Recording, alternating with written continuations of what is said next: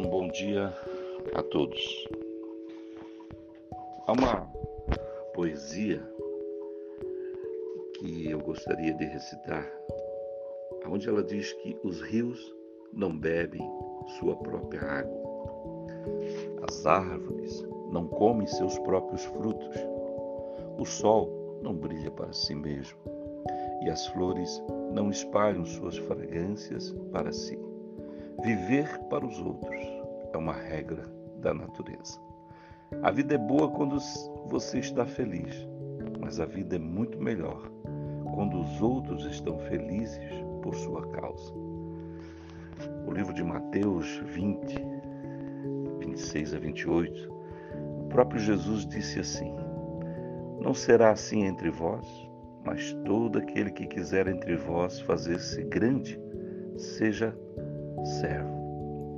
E qualquer que entre vós quiser ser o primeiro, seja vosso servo, bem como o filho do homem não veio para ser servido, mas para servir e para dar a sua vida em resgate de muitos.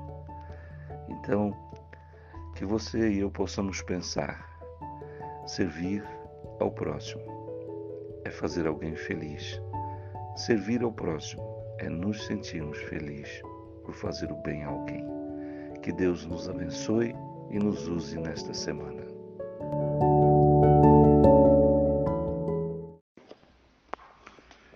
Que este vídeo sirva de inspiração ao seu coração. Na prisão, Sansão orou, por favor, fortaleça-me mais uma vez. Como que Sansão foi parar nesta prisão? A Bíblia diz que Dalila o importunava todos os dias. O diabo é persistente e espera para pegá-lo em um momento de descuido.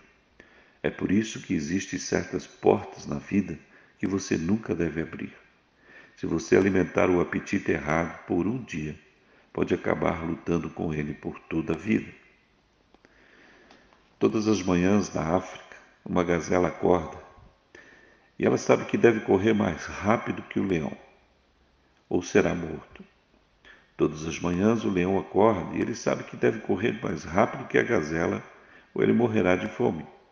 Não importa se você é o leão ou uma gazela. Quando o sol nascer, é melhor você saber que precisa correr.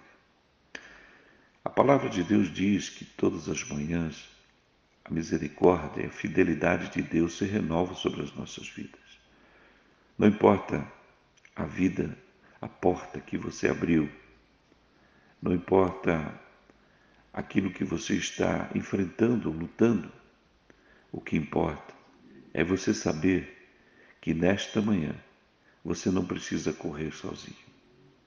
Você não precisa viver com medo, como a gazela vive do leão e nem se importar tanto com aquilo que o leão precisa para comer. Porque a Bíblia nos assegura que Deus é um Deus que cuida de nós.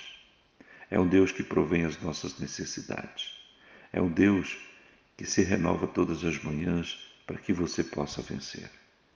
Que hoje você possa saber que Deus é por você. E se Deus é por nós, quem será contra nós?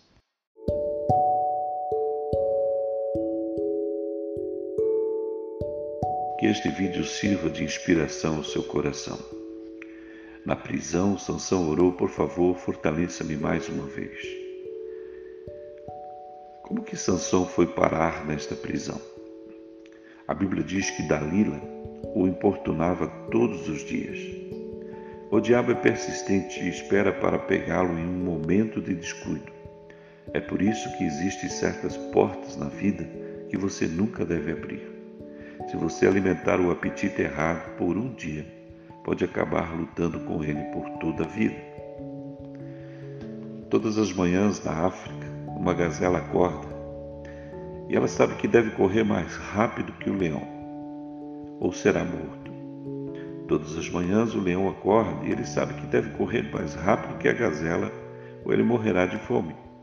Não importa se você é o leão ou uma gazela, quando o sol nascer, é melhor você saber que precisa correr.